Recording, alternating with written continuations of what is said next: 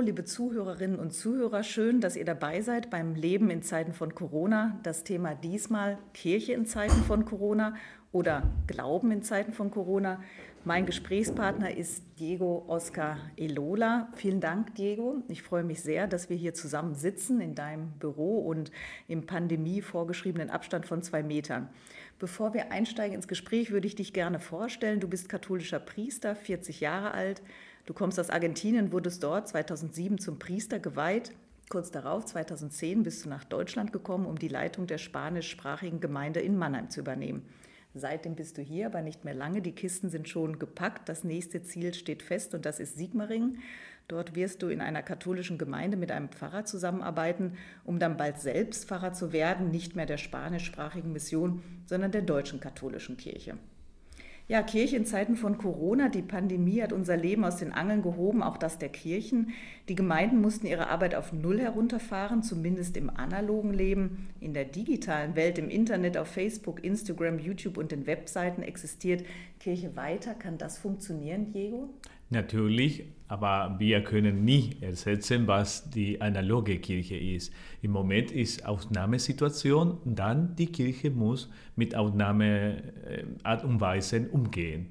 Und ich sehe im Moment eine sehr große Kreativität in der Kirche und das freut mich sehr auch, weil die Kirche evolutioniert, weil diese Kreativität, die am Ende von dem Heiligen Geist kommt, im Rahmen des Glaubens, äh, uns bewegt weil im Moment passieren und ich kriege Informationen weltweit, wie äh, diese negative Situation die Kirche positiv betrifft. Aber das werde ich vielleicht später sagen. Etwas von Rom zum Beispiel habe ich gehört und sage, wow, das ist wirklich äh, Bewegung Gottes bei uns. Auch du hast ja in der kleinen Kapelle im Büro der spanischsprachigen Gemeinde, die mehr oder weniger ja zufällig erst vor ganz kurzem entstanden ist, Gottesdienste gefeiert. In, am Ostersamstag hast du sogar eine Prozession vom Balkon in die Kapelle gemacht.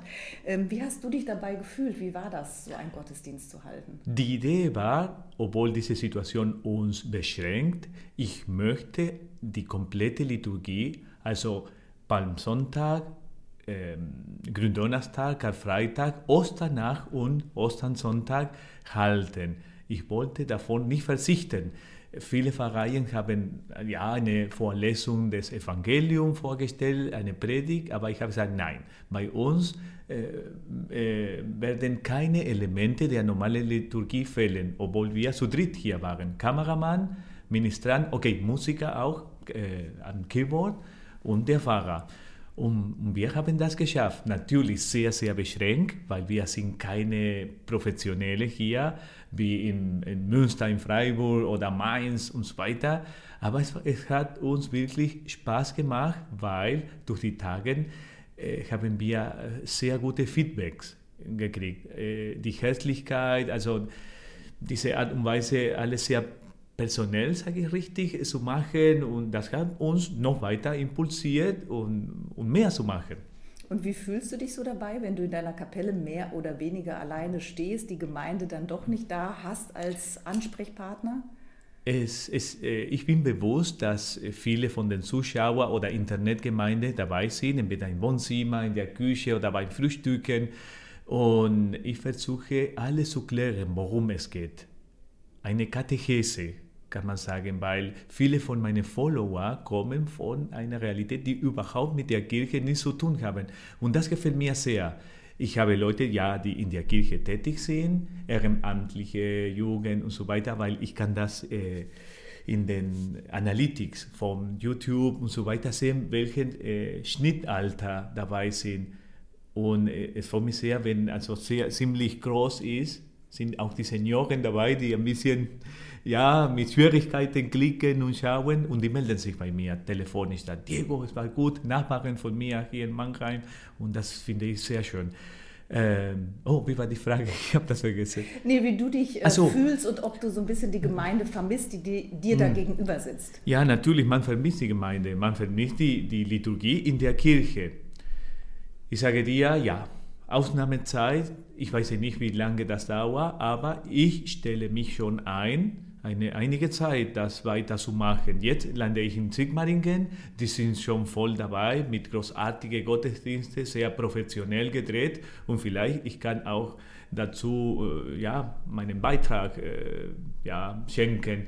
Natürlich muss ich überlegen, wie meinen eigenen äh, Channel in Facebook, in YouTube hineinbringe. Auch. Das, ist eine große Frage. Aber ich werde weitermachen. Wenn die Corona-Zeit vorbei ist, äh, ich natürlich, also ich werde in Kommunikation mit, mit den Leuten im Internet weiter, weil die Fragen oder es kommen interessante Situationen, Rückmeldungen. Also, um wie fühle ich mich? Ich fühle mich froh, muss ich sagen. Ja, wenn ich vor Kamera bin und so weiter, ist es für mich keine Schwierigkeit.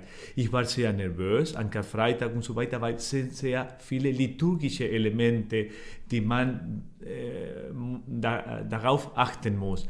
Und zum Beispiel mein Ministrant ist sehr professionell in der Jesuitenkirche, aber in dieser neuen Realität mit Karma und so weiter, er hat manchmal viele kleine Sachen vergessen, aber er hat mir sehr viel geholfen mit der Sprache. Ich habe auf Spanisch vorgelesen, er auf Deutsch, sagt wie ein Diakon. Äh, ich glaube, er ist zwölf Jahre alt und er war ein richtiger Diakon der katholischen Kirche schon, muss ich bestätigen. Und natürlich, der Musiker hat auch mitgeholfen. Es fehlten uns die Professionellen, aber geschafft. Es war sehr nervös, ich war sehr, aber ich, ich, weil alles Leib ist wenn man vorher dreht und dann kann schneiden, verfeinern, verschönen. Aber die Herausforderung bei uns war, wir gehen live. Und wenn ein Fehler dabei ist, stoppen wir, wir sagen das Bescheid und dann äh, drehen wir weiter. Gibt es sowas, gibt es sowas wie Benimmregeln für die andere Seite? Also wenn man jetzt in eine Kirche geht, wird man ja nicht mit der Kaffeetasse in der Hand und der Jogginghose in die Kirche kommen. Würdest du sagen, dass das auch für einen Online-Gottesdienst gilt? Würdest du dir wünschen, dass die Leute auf der anderen Seite auch eine gewisse Haltung einnehmen oder ist das dann egal? Sehr gute Frage, Stefanie, weil ich habe in, äh, bei uns in der Pfarrei geteilt ein Bild von dem Bistum Gualeguaychú. Schwieriges Wort, das ist mein Heimatbistum in Argentinien und mein Bischof hat ein Bild, ja, ein paar Grafiken äh, hochgeladen und er hat beschrieben, wie man ja, bei einem Online-Gottesdienst zu Hause äh, sich verhalten muss. Und das war ein, ein, solch, ein solches, ja, also dabei zu sein. Ja, also mit Würde das Wort Gottes hören und so weiter. Wenn man in Familie ist, desto besser. Aber ja, ich habe viele Leute gesehen mit einer Kerze und einem Laptop also die Bibel oder die Lösungen des Tages und ich finde das mega, ja, wenn die Leute das geschafft haben. Du, Diego, bist ja schon länger im Internet unterwegs, hast deine eigenen Kanäle auf YouTube, Facebook und Instagram. Wer dich dort suchen möchte, du bist zu finden unter Pfarrer Diego. Wie bist du überhaupt dorthin gekommen? Wie hat das angefangen? Also, ich war schon lange im Internet unterwegs, aber mit meinem privaten Profil.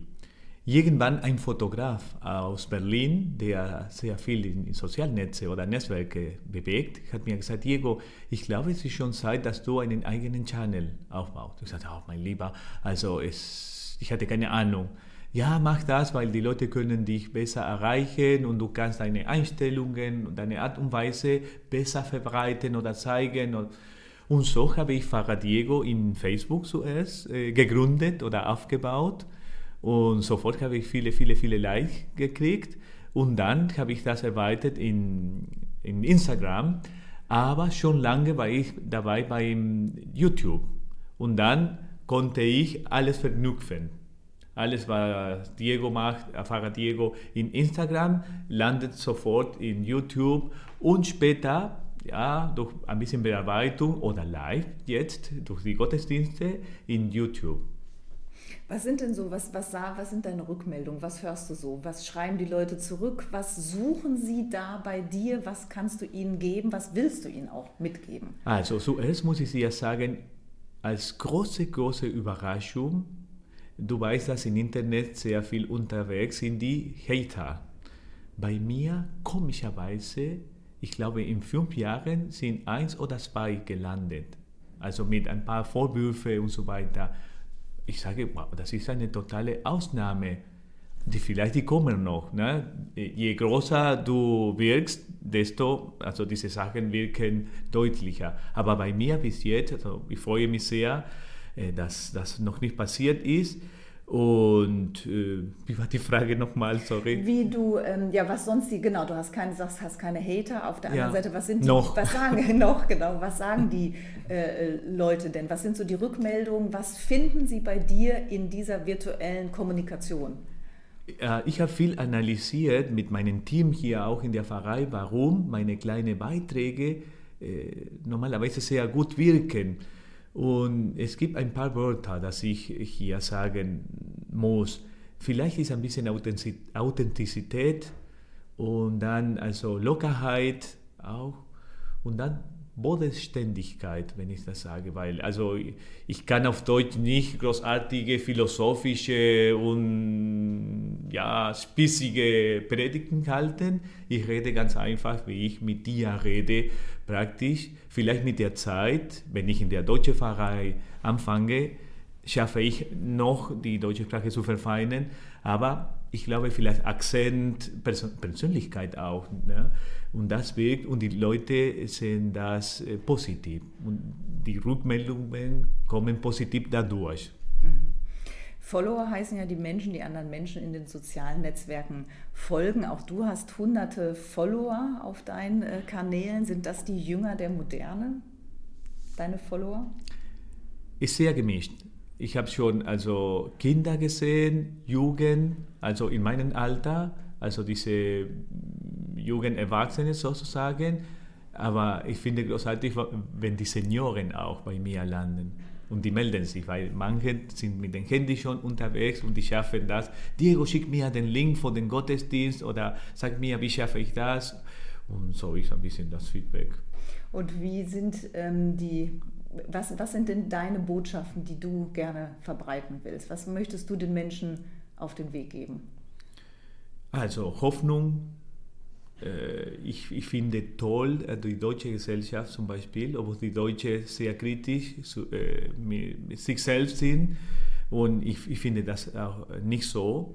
Ich finde, dass Deutschland ein tolles Land ist. Deshalb, also meine Botschaft ist, im christlichen Sinne, also den deutschen Raum zu bewegen. Das ist nicht nur Deutschland, sondern Österreich, die Schweiz. Vielleicht können wir ein bisschen die Niederlande einbeziehen. Also ich bin sehr, sehr verliebt in, in Mitteleuropa und hier habe ich entdeckt, dass meine Kleinigkeiten gut wirken und sage, okay, Diego, dann Gott redet hier ganz deutlich, du musst hier bleiben und weiter verkündigen. Aber am Ende, was verkündigen wir? Wir verkündigen, wir sind in Ostern, der auferstandenen Jesus. Jesus kann dir eine ganz neue Blick der Realität geben. In dieser Zeit ganz notwendig.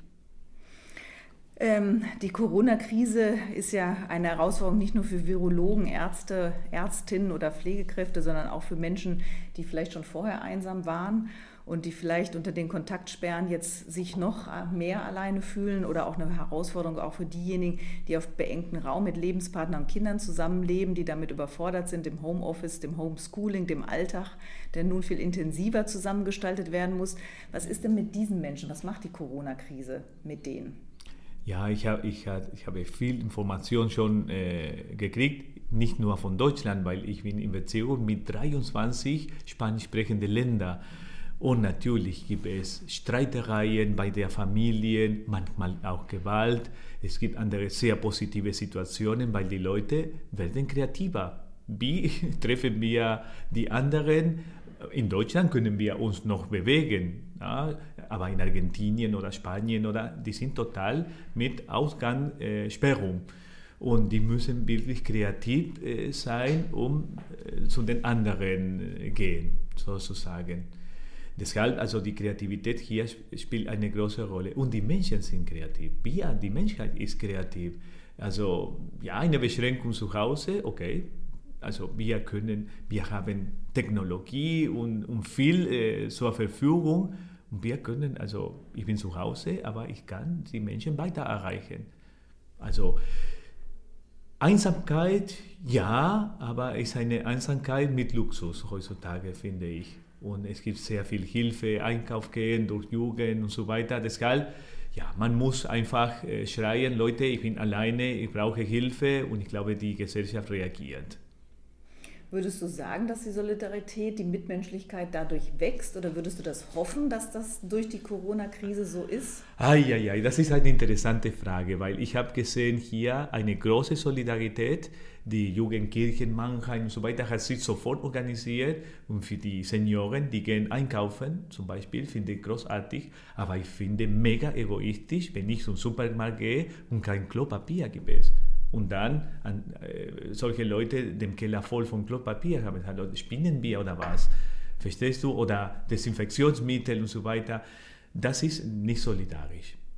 Auf diesem Punkt müssen wir nicht, äh, wie heißt auf Deutsch, äh, Hamster kaufen, sondern ein bisschen, ja, also solidarisch. Wenn ich nur eine Flasche Desinfektionsmittel äh, brauche, nur eine Flasche, nicht drei oder vier. Ich muss an den anderen denken in diesem Moment, weißt du, ich war zwei Wochen ohne Desinfektionsmittel bei mir, weil ich war nicht bereit für diese Situation. Bis, keine Ahnung, in einem italienischen Geschäft hier in Mannheim habe ich ein bisschen äh, gefunden und konnte kaufen. Aber Klopapier und so weiter, ich sage, mein lieber Gott, was ist das? Na, was hörst du denn da aus anderen, zum Beispiel aus Argentinien, Spanien, aus anderen Gemeinden? Ist das da auch ein Problem, das Klopapier? Oder ja, wo? auch weltweit. weltweit. weltweit. keine Ahnung. Ich glaube, jemand fängt äh, zu, zu hamstern und die anderen folgen. Und ich hoffe, das Gegenteil. Jemand fängt solidarisch und ansteckt die anderen mit dieser Solidarität ein. Siehst du das denn, dass die Solidarität zugenommen hat? Das ist eine Grundlage des Christentums des, äh, der Christentum, Stefanie sagt, wenn jemand heilig wird, diese Heiligkeit ansteckt die anderen in der Umgebung.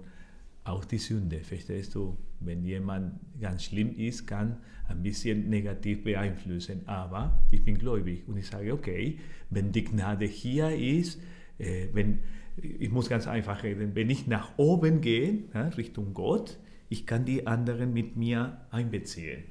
Und ich hoffe, dass hier in diesem Fall. Also du ziehst die mit ein, die nicht gläubig sind oder möchtest die mitnehmen und überzeugen oder was möchtest Teilweise du? auch, aber ich rede allgemein. Also die Heiligen, die bei uns wichtig sind, die, äh, die, die beeinflussen die anderen, um heilig auch zu sein.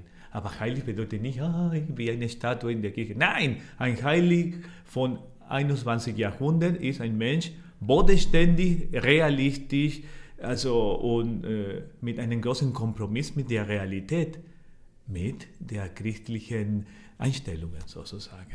Aber diese Christ, christliche Einstellung findet man ja vielleicht immer weniger, hast du ja auch gesagt. Das fordert dich auch ein Stück weit heraus. Oder du sagst, du findest gerade im Internet die, die wenig mit Kirche zu tun haben. Was, was sagst du denen? Wie versuchst du die vielleicht zu begeistern? Also, man sagt also christliche Einstellungen. Also wenn du einen guten Tat schon machst, ist für mich schon christlich. Eine kleine Hilfe, wo du sagst, nee, ich habe nichts zu tun mit der Kirche, aber als Kirche sehe ich da, wow, das Evangelium, also die Barmherzigkeit, die Liebe miteinander ist schon dabei. Dann, für mich ist schon äh, eine göttliche Sache.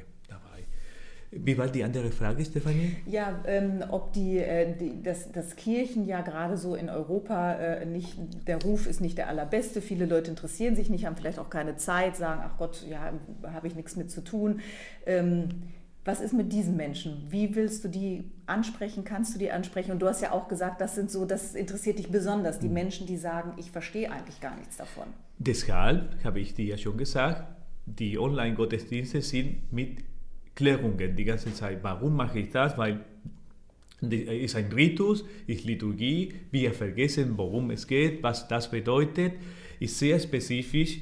Äh, der Gottesdienst zum Beispiel oder die anderen Sakramente für Leute, die schon im Laufe der Gemeinde sind. Aber äh, ich glaube, was wir hier brauchen, ist äh, Gemeinschaftsgefühl, Gemeinschaftserfahrung und Zugehörigkeitsgefühl. Das ist das Problem in der Kirche allgemein, mindestens hier im deutschen Raum sozusagen.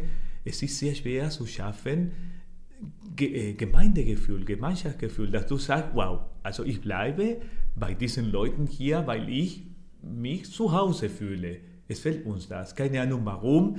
Also von Verwaltung, von alles ist mega professionell und ich muss den Hut ab hier immer noch weiter halten in Deutschland. Aber es ist sehr schwer für uns, ja, diese Wärme von einer Gemeinde zu schaffen. Das fällt uns. Und das muss die Kirche wirklich sich fragen, wie schaffen wir wieder ja, diese, diese Familie, Familiengefühl, muss ich sagen. Und ja, das Leben ist anders geworden. Wir reden nicht über eine Gesellschaft von der 50er, 60er Jahren. Hier heutzutage alles läuft mega schnell, alles schnell, alles, verstehst du? Und dann ist die Frage, ja, Gottesdienst am Sonntag. Nee, ich bleibe zu Hause. Ich möchte mit meinen Kindern in Ruhe, in aller Ruhe frühstücken. Ich verstehe das vollkommen.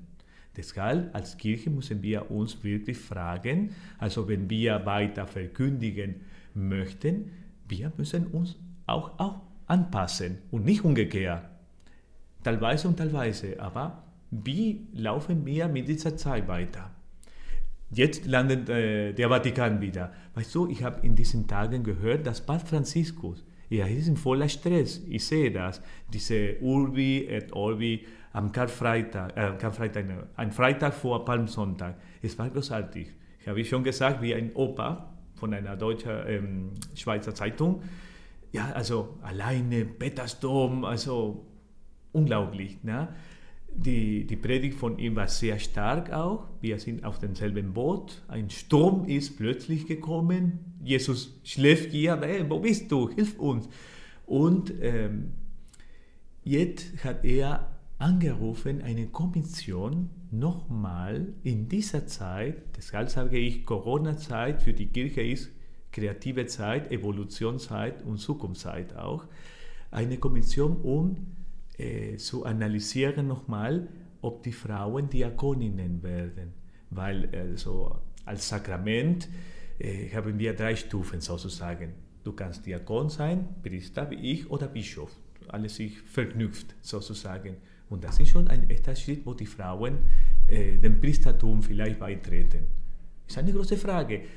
Und jetzt nutze ich deinen Podcast, um zu sagen, normalerweise für solche Entscheidungen, der hat, hat diese Macht, um, um das zu entscheiden. Aber er, er, er sollte clever, cleverer noch sein und er konnte diese Umfrage, äh, wie soll ich das sagen, Stefanie, für die ganze Welt, eine Umfrage.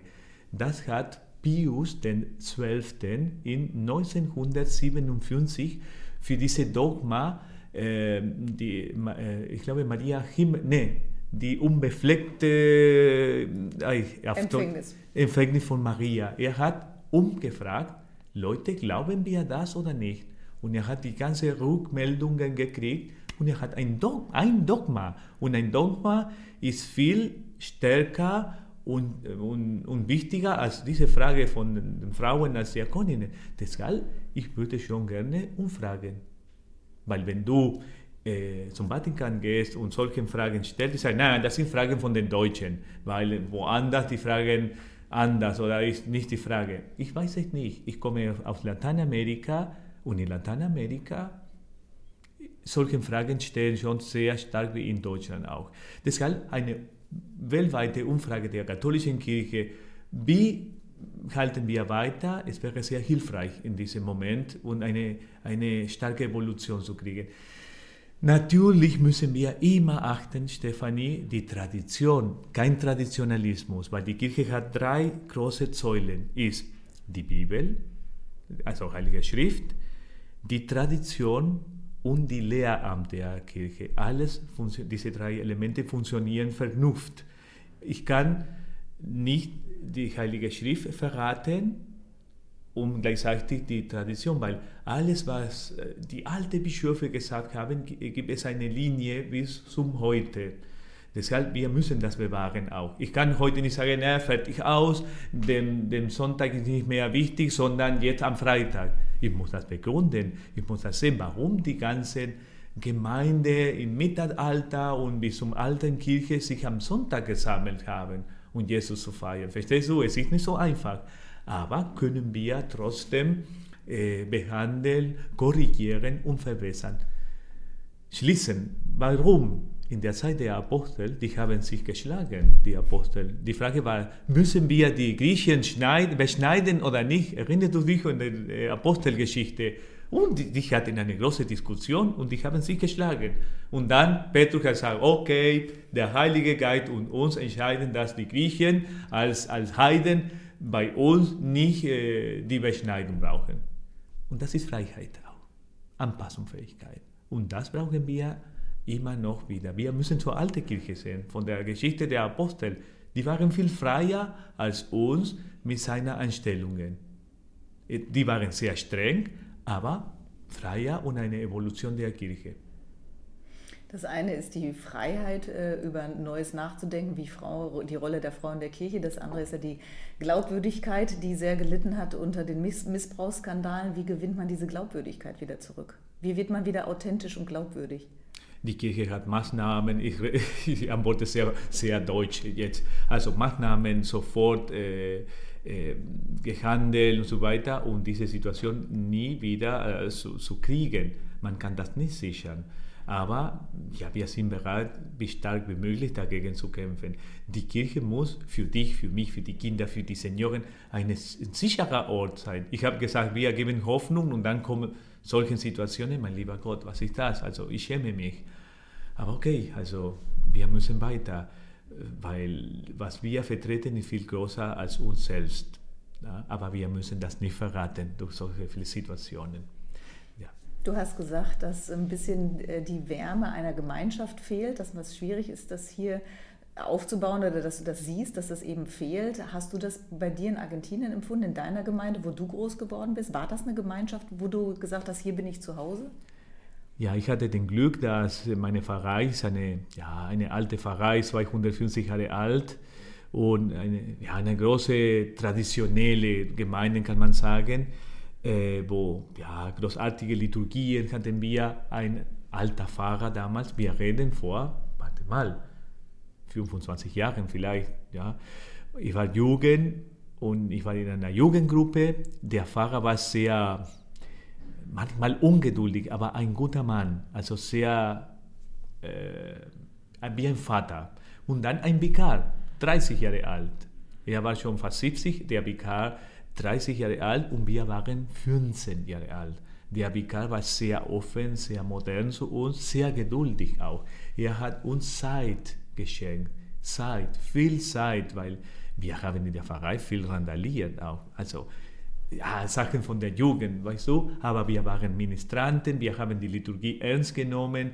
Es war für uns eine große Freude, ja, Teil von dieser großen Gemeinde. Und bei unserer Generation ist passiert, dass wir hatten eine starke Freundschaft mit den Senioren, Stefanie. Das ist danach nie wieder passiert. Die Senioren waren bei uns, das ist unsere Jugend und so weiter, die haben uns unterstützt und immer geholfen und keine Ahnung, es ist was, Großartiges passiert. Deshalb bin ich Priester. Ich habe dadurch äh, meine Berufung gekriegt. Nicht äh, woanders.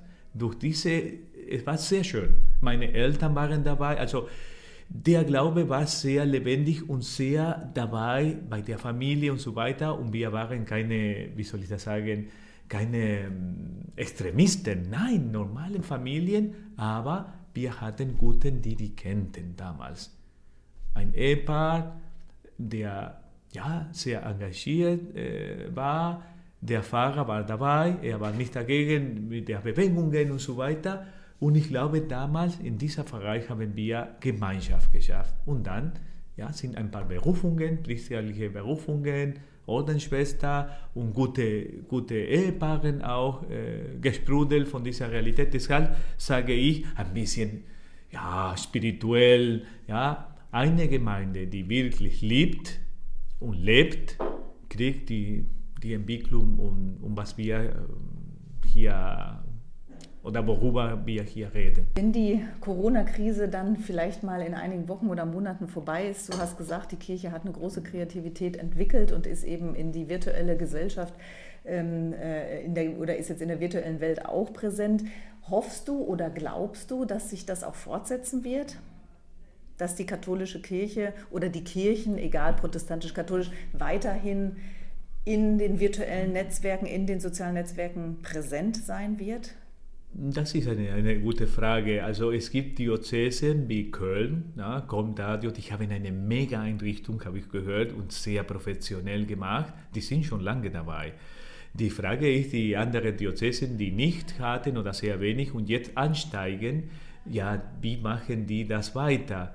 Natürlich, wenn die analoge Leben wieder dabei ist, die Kirche wird wieder in die Kirche gehen, also in der Normalität. Aber ich finde es schade, wenn wir das verlassen, weil äh, ich sage immer, äh, Stefanie, in einer Zeit, wo die Leute mit dem Smartphone die ganze Zeit hier Angesicht zu Angesicht ist, wir müssen hier sein und zu sagen, hallo, ich habe etwas für dich zu sagen. Na? Und das ist meine Theorie, wir müssen dabei bleiben. Wie, ich habe nicht die Antwort, aber ich, sage, ich habe dir schon gesagt, ähm, die digitale Welt ist eine neue Kanzel für die Kirche. Du bist auf jeden Fall weiter dabei. Wer dich sucht, findet dich unter Pfarrer Diego. Vielen Dank, Diego, für die Zeit, die du dir genommen hast. Und ich bin froh, dass wir uns über den Weg gelaufen sind und wünsche dir für deine Zukunft in Sigmaringen jetzt zuerst wirklich alles Gute. We'll be right.